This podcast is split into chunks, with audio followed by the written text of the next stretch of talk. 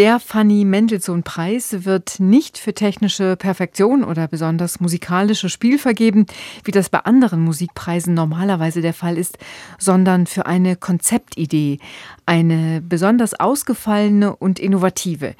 In diesem Jahr hat den Preis ein junger Fagottist erhalten, Emanuel Sind. Seit letztem Jahr studiert er Musik in Berlin. Seinen besonders kreativen Ansatz hat er unter dem Motto zusammengefasst, auch das Fagott kann die erste Geige sein. Was genau er damit meint, das kann er uns jetzt ganz genau erklären. Hallo, guten Tag, Herr Sind. Guten Tag. Also auch das Fagott kann die erste Geige sein. Die Jury hat ihr Konzept überzeugt. Uns müssen Sie jetzt erstmal erklären, was genau meinen Sie damit? Ja, also was ich damit meine, das Fagott kann auch die erste Geige sein, ist der Ausstrahl der ersten Geige. Also im Orchester hat die erste Geige immer die meisten Melodien und sieht im Orchester auch natürlich als ein Soloinstrument aus. Und das will ich eben erreichen, dass das Fagott mehr als Solo-Instrument präsentiert wird, dass das Fagott mehr populärer wird und also die meisten Leute kennen das Fagott vom Großvater von Sergei Prokofjews Peter und der Wolf und ich will ihm beweisen, dass das Fagott mehr kann als ein skurriler Großvater. Und wie wollen Sie das dann umsetzen? Indem das Fagott einfach in mehr Spielplänen von großen Orchestern vorkommt als Soloinstrument, indem man die Nähe bringt zum breiten Publikum, also zu Kindern oder in Altersheimen, in Schulen spielen.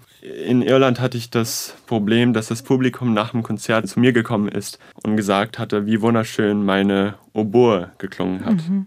Da gibt es viel zu tun, ja, man merkt schon. Ja, genau. so, sogar mein Lehrer, Matthias Bayer, meinte, dass er nach der Wiedervereinigung seine Stasi-Akte durchgelesen hatte. Und ja, dort stand, der Junge ist anständig und spielt Oboe da ist noch viel zu tun. Was meinen Sie denn, woran das liegt, dass das Instrument so verkannt ist? Haben Sie eine Idee?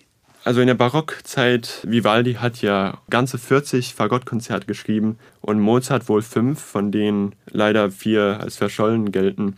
Es gab dann einen merkwürdigen Bruch und das Fagott wurde als Soloinstrument nicht viel genommen im Vergleich zu anderen Instrumenten. Also als Orchesterinstrument kennt man das Fagott wahrscheinlich von Stravinskys Le Sacre du Printemps oder die 9. Symphonie von Shostakovich, aber bis auf diesen Orchesterstellen kennt man das Fagott nicht wirklich.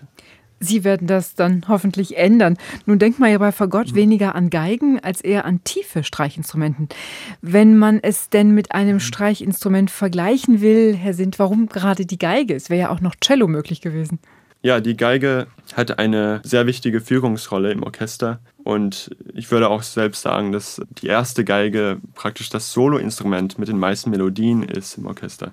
Und vom Ausstrahl her würde ich eben das mit dem Fagott in Verbindung setzen. Mhm. Valentin Silvestrov hat Ihnen seine erste Komposition für Fagott gewidmet. Was bedeutet das Stück für Sie? Hat das denn auch schon Potenzial, das Fagott zur ersten Geige zu machen? Also als ich gerade das Fagott angefangen habe, habe ich gemerkt, dass nicht viele Komponisten eben nach der Klassikzeit für das Fagott Solowerke geschrieben haben. Wir haben kein Stück von Brahms äh, wie die Klarinette oder das Horn oder Francis Poulenc hat für jedes Holzblasinstrument außer das Fagott eine Sonate geschrieben.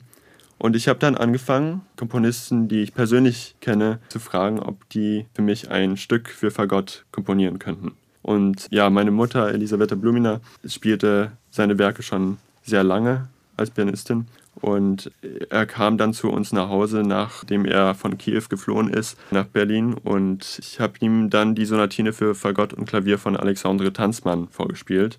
Und er war fasziniert. Also beschloss er dann für mich ein Stück zu komponieren. Was ist denn Ihrer Meinung nach so besonders toll an Ihrem Instrument, dem Fagott? Können Sie uns das vielleicht mit ein paar Worten sagen? Ja, das Fagott hat einen riesigen Tonumfang, also über dreieinhalb Oktaven, mehr als bei den meisten Instrumenten. Es kann verschiedene Klänge erzeugen, es kann einen humorvollen Klang haben, einen traurigen Klang. Es hat auch einen sehr dunklen, liebhaften Klang. Und das finde ich wirklich toll. Hm.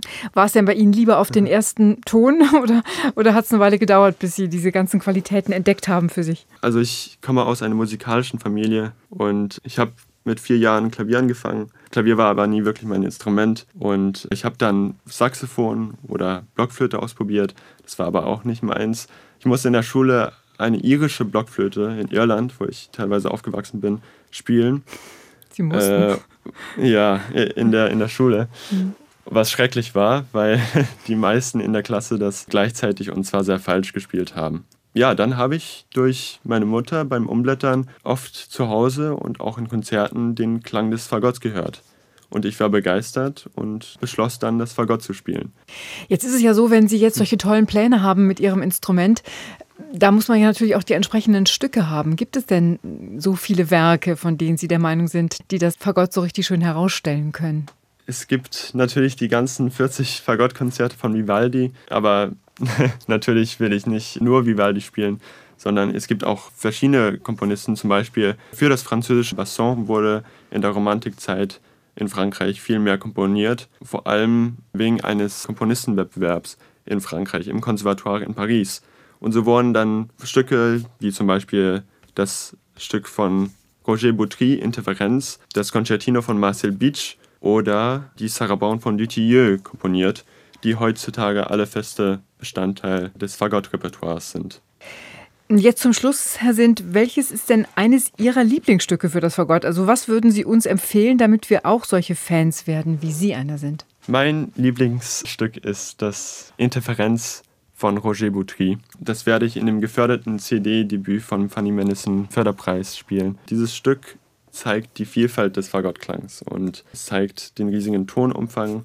Es verbindet Jazz mit moderner Musik und muss man wirklich anhören. Dann, Herr Sint, danken wir Ihnen sehr für das Gespräch, für Ihr beherztes Plädoyer für das Fagott und wünschen Ihnen noch alles Gute auf Ihrem weiteren Weg als Musiker. Vielen Dank.